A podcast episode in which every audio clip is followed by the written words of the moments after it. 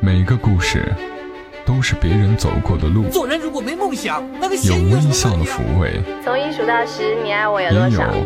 泪水的滋润。默默到来，故事如你。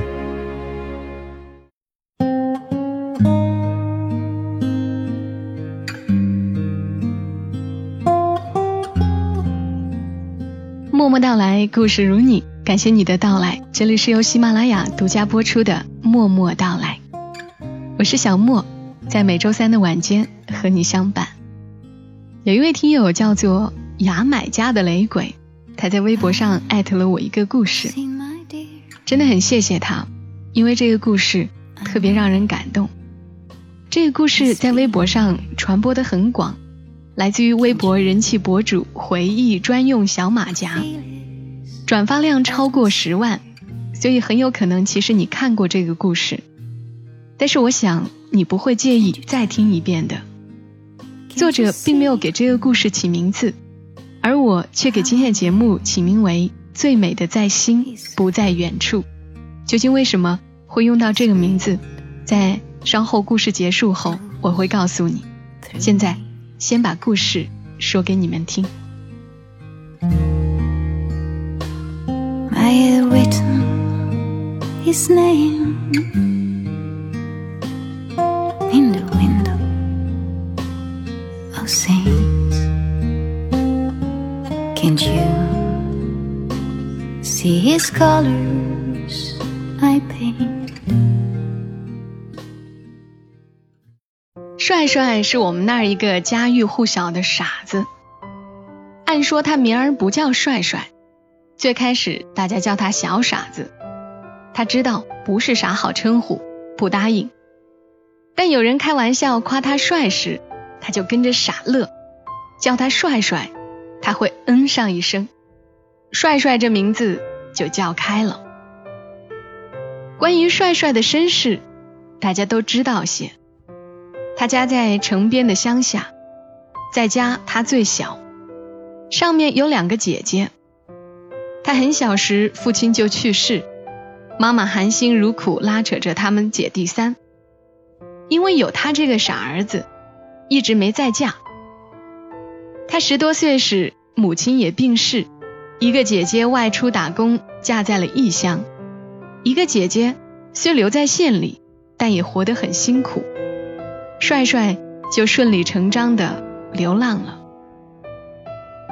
最早遇到帅帅时，我上小学，他比我们大几岁，成天在街上溜达，低着头，穿得破破烂烂，很老实，嘴永远半张着，口水滴在身上，胸口黑乎乎一片。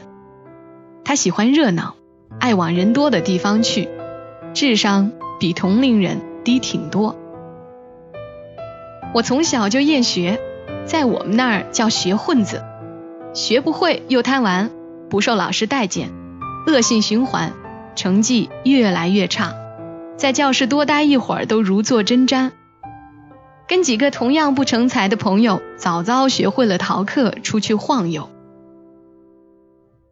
帅帅那会儿也算个孩子，他总想跟小孩玩，但没谁愿意搭理他。我们愿，一是我们逃课出去，完全没啥玩伴；二是想到大家都在上课，心里说不出的空虚。见到他，多少有些安慰。有人比我们还废物，比我们还不成才呢。帅帅的破褂子上有两巨大的口袋，不知谁给缝的，永远鼓着，里面装着他的一切。有没吃完的馍饼，有他参加红白事儿人家给的香烟，还有他捡的垃圾。每次叫他玩啥之前，他都跪在那儿，把兜里乱七八糟的全掏出来，要走时再一一装回去。我们常从家里拿东西给他吃，按说他也饿不着，屁大个县城，不管走到哪儿，东家一口西家一块的，总有人塞吃的给他，不管给他吃啥，他永远狼吞虎咽。那会儿正是拿尿和泥的年龄，没谁嫌他脏，骑马打仗，他永远是马；跳皮筋，他就一直像木头一样杵在那儿，帮我们撑着皮筋。他从不抱怨，能跟我们一块儿，已经很开心了。有时玩到晚上，我们被爹妈一个个拧回去，剩他自己在路灯下站着。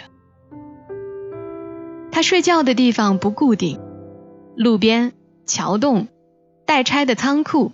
水泥管道哪都能睡。北方的冬天很冷，但也没冻着他。谁家没点破衣服、烂被子啥的，街坊们见了就塞给他，当积德了。他没啥记性，被褥太大也背不走，在哪儿睡上几天，迷路回不去了，东西也就全扔那儿了。经常在街上见一些大娘、婶子啥的追着要拧他耳朵，兔崽子，那么好个被子给你了，今年的新棉花你给我扔哪了？帅帅傻笑着往前跑，缩着脑袋不停。时间就这么过着。我初中时，帅帅差不多就成年了，身高一米八几，体重得有两百斤。作为一个流浪汉。他的体型简直代表着我们县的良心。也不知道是谁起的头，大家又开始拿他开玩笑了。帅帅长大了，该娶媳妇儿了，看上哪家的姑娘没？给你做个媒。不知是人们的调侃多了，还是他的自然反应，这货还真经历了次爱情。对象是住在城南的一个姑娘。人家里是开化肥代销点的，女孩在店里帮忙。女孩人很清秀，心也好。店里有没有用完印着广告语的背心？帅帅路过时，女孩总拿些给他，偶尔也给他端口吃的。白天街上热闹时，帅帅常蹲在店对面的墙角，隔着条小街，时不时往店里看上一眼。帅帅这点小心思，很快被好事儿的发现了。人们觉得他肯定喜欢上人家姑娘了，不然那么多人给他过吃的，他咋就偏往那边蹲？在别人的怂恿下，帅帅还鼓起勇气进过店里一次。到里面后，他一股脑把自己兜里的家伙全掏了出来，搁在地上，扭头就跑。姑娘在人们哄笑声中窘地关上了店门。无聊的小城就指着这点八卦凑热闹了，很快传得人尽皆知。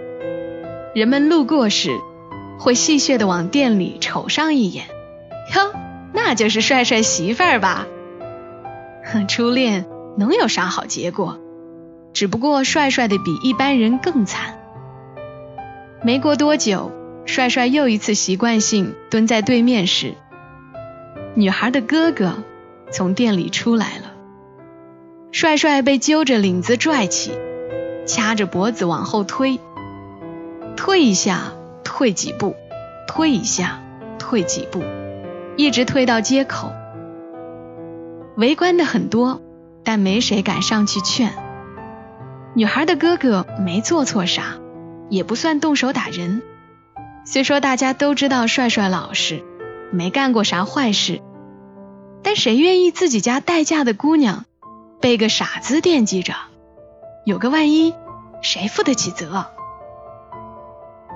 女孩的哥哥走后，帅帅被看热闹的围在个角落。我猫腰挤到了前面，他低着头，浑身哆嗦，嘴张着，说不出话。双手不停地向上拢自己的头发，一遍又一遍。他一定很绝望，我有点感同身受。挺巧，也就是在那天，我鼓起勇气给暗恋许久的女同学写了封长长的表白信。同学看完信，放学时跟我说：“现在最重要的任务是学习，你要想证明自己喜欢我，就用功考重点高中吧。”我想了想，说：“我考不上。”出了这事儿之后，帅帅就很少去城南了。城北有个大湖，算是我们那儿唯一的景点了。湖没咋开发，夏天的傍晚，全民的娱乐项目就是过去洗澡。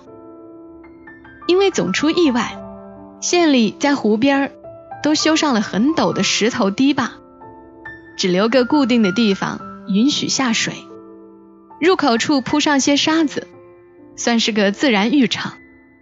但即使这样，每年也总有一两个看不住的顽童，因私自玩水溺亡。帅帅在湖边待久了，见多了气急败坏的父母，连打带骂。将自家偷偷下湖玩水的孩子薅走，慢慢他有样学样。每当小孩没大人带着私自下水时，他就大叫着冲过去将孩子拽上岸。人们发现他这举动，赞不绝口：“好事儿，帅帅做的对，这是在救人呐，救人！”帅帅被这么一夸，干劲儿更大了。他不会水。不敢往深处去，就成天在水边守着。热极了就蹲下，在水里静一静。背上的皮被晒脱了一层，像剥了一半的烤红薯，里面是鲜红的。去游泳的人谁想起来了，就给他烧口吃的，搁在岸边，喊一声“帅帅”，他就扑踏着水花跑过来吃了。没谁觉得这有啥不好，小孩不敢私自乱下水了，都知道有傻子守着呢。为人父母的多少有些宽心，不管咋说，算多了道防线。湖水每天冲着，滩上的沙子总是越来越少，县里隔段时间就拉几车补上。运沙的工人来了，帅帅就凑着热闹帮忙，来回蹭几趟车坐。大锅饭做好了，也给他盛上一碗。在一次运沙的途中，帅帅在拖车里睡着，从高高的沙堆顶上滚了下来，摔在路中间，兜里的东西洒了一地，全身上下没一块好地方了。围观的人都傻脸了，这咋办？往医院送药钱。谁知道他亲人在哪儿？该通知谁？也该他命好，摔在了陈爷家门口。在人们不知所措时，陈爷拨开人群说：“把他抬我院里吧。”陈爷是个佝偻的老头，背很驼很驼，一生未婚，也没有子女。他年轻时在乡下做赤脚医生，后来搬到了城郊。自己住在院里开了个诊所，给人看些简单的头疼脑热。他心好，帮过不少人，大家见面都叫声陈爷。但前两年县里把没执照的诊所统一取缔了，陈爷行动不便，街道就帮着把他挂在门口多年的医生招牌拆走了。大家七手八脚把帅帅抬了过去。陈爷先给他止住血，又去医院买齐了药物，帮他包扎好。随后让大家帮着把院里放东西的一间西屋打扫了下。帅帅还动不了，就躺里面养病。都说傻子生命力强，不假。帅帅那点皮肉伤很快就好差不多了。人们看见帅帅就夸陈爷医术好，不仅治好了他的伤。连以前他半张着的嘴也合上了，不再流口水了。陈爷笑笑说：“啥医术啊？一天三顿都让他吃饱了，嘴就合上了。”帅帅能下床走动后，自己又跑到湖里面泡着。陈爷找过去，把他揪着耳朵拽了出来。帅帅吱吱呀呀的说：“救人！”陈爷说：“不救了。”淹着你了咋办？陈爷无子嗣，年轻时哥哥把长子过继给了他，条件是侄子帮他养老送终，他百年后东西都留给侄子。他侄子现已结婚成家，在县里工作。陈爷诊所停了以后，没啥收入，侄子就定期给他送些吃的。陈爷的院里种满了葡萄树，齐腰那么高，每到夏季，硕果累累。以前小院热闹，陈爷红光满面的给人看病，葡萄熟了随大家摘，年年没剩过。后来没了医生身份。陈爷就只是个看起来奇形怪状的老头了，偌大的院子再没啥人过来。陈爷始终没想明白，给人看了一辈子病，咋就不算医生了？陈爷很少出门，没事儿就伺弄院里的作物。帅帅蹲旁边，他一遍遍的教，帅帅一遍遍的看，虽然学不会。但总算有人说话了。帅帅学会了叫陈爷，但陈爷从没叫过他帅帅。陈爷喊他井水。陈爷牙掉差不多了，说话跑风。我们也不懂这个井水是啥意思，也奇怪。以前除了帅帅，无论叫啥他都不答应，但陈爷喊他井水，他答应。葡萄熟了，爷俩就摘下放在门口，足斤足两，半卖半送的换点油钱，添双筷子，加个斗笠，帅帅就这么住下了。此后就很少见到帅帅了，他再不来街上溜达，风雨里长大，好不容易有个家。最后次见他是我高考那天。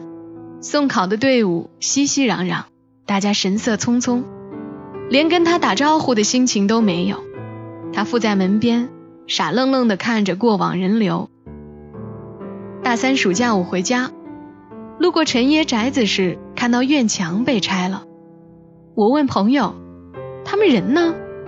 朋友说：“陈爷去世了，宅子按约留给了他侄子。”陈爷临走时求侄子给帅帅寻个住处，侄子答应了，托关系把帅帅安置在他们厂废弃的宿舍里。虽然没人管他吃喝，白天又得流浪，但总算有个能遮风挡雨的地方落脚。毕业后，我家搬去南方，再没了帅帅的消息。老天爷真是想得周全。谁能料到帅帅这样的烂命都会有转机？前不久，我妈回老家探亲，带回了一个惊天八卦：高速公路要修到县里，入口刚好选在帅帅他们村旁边，帅帅家的宅子在村头，要被征用建成服务区。简单点说，帅帅成拆迁户了。据说他们邻居。宅子还没他家一半大，赔偿款都谈到了五十万出头。帅帅家的兴许能拿上百万。帅帅的姐姐都出嫁了，他妈去世后，帅帅外出流浪，土房子年久失修，早荒成危房。有人见工作人员去找过几次，都没见着他们人。一无所有的傻子。瞬间成了准百万富翁，这事儿让整个县城炸开了锅。按县里的物价，烧饼一块钱一个，油条一块钱两根儿，多数人一辈子都挣不到一百万。知道拆迁的消息后，我给老家的朋友打过个电话，朋友说不知是赔偿款暂时没谈下来，还是怎么着，帅帅还在流浪，但一切都不同了。傻子还是那个傻子，大伙对他的态度全变了。以前给他张罗着送吃送穿的婶子大娘们，都多少有些自惭形秽了。别说百万，自己一辈子见过十万块钱落一堆有多高没？有啥资格可怜一个百万富翁？帅帅现在连流浪都算体验生活，有好事的已经开始打听着要给帅帅介绍对象了。据说有姑娘肯答应，就差帅帅点头。反正传的有板有眼儿，帅帅有了新外号高富帅。大家都等着帅帅命运的转折，想看他如何苦尽甘来，想看他怎么享用这飞来的横财。没想到等来的是帅帅的死讯。陈爷生前的那条小街要向两边扩宽，道路封死了，在施工。以前的小院儿已经拆完，重建的门面房正在打地基。天太热，工人白天休息，傍晚才开始做活。没人注意到瘫坐在院对面的帅帅，也没谁知道他在那儿守了多久。他被人发现时。已经奄奄一息。帅帅姐姐的女儿叫小安，我们是同学。虽然这些年她从没提过自己跟帅帅的关系，但这在我们同学间像个公开的秘密，大伙儿都知道。她总给帅帅带各种东西，衣服、被褥，还有吃的。她不说，大家也不问。毕竟有个流浪的傻舅，对于女生来说。是件难以启齿的事儿。小安也在群里沉默许久，他给我们讲完了剩下的故事。他姥姥在世时就一直担心有天自己不在了，帅帅该怎么活？他怕帅帅没人照顾，更怕本来就命苦的女儿受连累，心里愁，嘴上也说。帅帅听懂了，姥姥去世后。帅帅再没进过家，两个姐姐一直在尽力帮他，他们把帅帅往家里接过无数次，帅帅疯了一样反抗，撞墙也要往外跑，他不接受姐姐的任何安排，谁都劝不动，傻子嘛，一根筋。帅帅住下后，他们也常去送钱送物，谁也不要，说这边够吃了。你们也不容易，赔偿款的事儿，人家让律师来找过了，说他们姐弟三儿都算继承人。两个姐姐决定不要那份钱了，留给帅帅，因为是老宅子，房产证、遗嘱啥都没，所以还有些手续要补，钱一时半会儿拿不到。谁也想不到他会在这节骨眼上出事。帅帅弥留时，家人都到了，可能回光返照，他清醒了许多，认出了小安是谁，直到握着姐姐的手叫姐。院里医生、护士，只要手上没活的，都来了。有人问帅帅：“你的东西你想留给谁？”帅帅说：“陈也。”人们说陈也死了，要不了了。除了陈也，你还想留给谁？帅帅说：“陈也。”他也真没福，那么多寒冬都熬过，死在了盛夏。帅帅出殡时，打城里过，街上的大小商店关了许多。送葬的队伍浩浩荡荡，绵延几百米，大伙儿都来送他了。他那么爱热闹，要是能活着看一眼这场面，肯定舍不得死。帅帅最后的一声陈也，又把那个驼背的老头拉回到了人们的视野，有热心的帮着去问老爷子诊所关门的事儿。接到答复，陈爷虽然不能继续执业，但绝对算医生，并且他当年响应号召，做了那么久的赤脚医生，有贡献。搁到现在，按规定还能领补贴了。工作人员凑钱给陈爷做了块牌匾，跟以前的一样，托亲人烧给了他。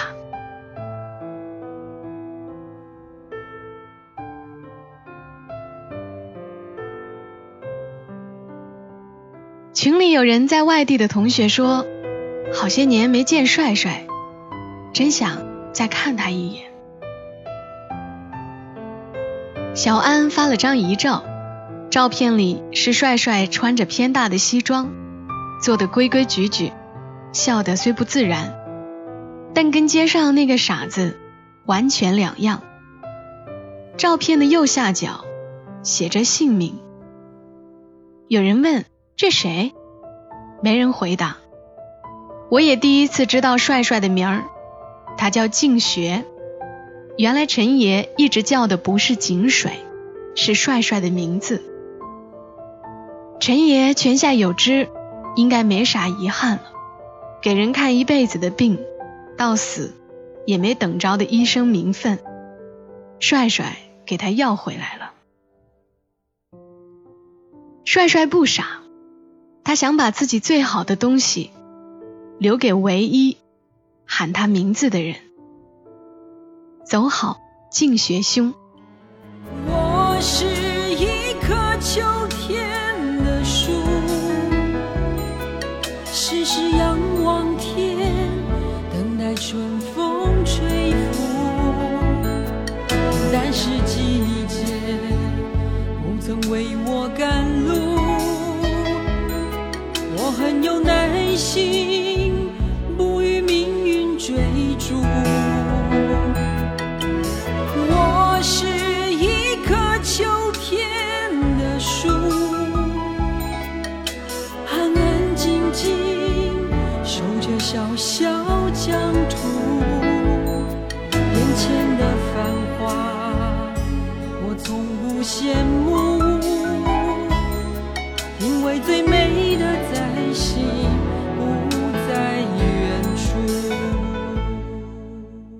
事到这里讲完了。关于静学兄的故事，我想给他配上一首合适的歌。于是我找了很久，也想了很久，终于让我想到了张雨生的《我是一棵秋天的树》。我是一棵秋天的树，时时仰望天，等待春风吹拂。但是季节不曾为我赶路，我很有耐心，不与命运追逐。我是一棵秋天的树。安安静静守着小小疆土，眼前的繁华，我从不羡慕，因为最美的在心，不在远处。有时候为了给一个故事配上合适的歌曲，是要找很久的，几个小时都不一定能找到合适的。而今天这首歌放在这里，我觉得特别合适，借用了歌词中的“最美的在心，不在远处”。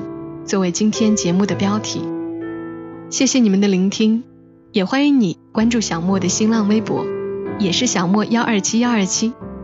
有好的故事，也欢迎你艾特我，同时也可以关注小莫的公众微信号“默默到来”的全拼再加一横杠，或者点击微信右上角添加朋友，选择公众号查找“默默到来”，道是道德的道，搜到的第一个就是我了。如果你没有听清楚，可以查看节目下方的详情。好了，今晚的默默到来就陪伴大家到这儿，我们下期声音再会。小莫在长沙给你说晚安。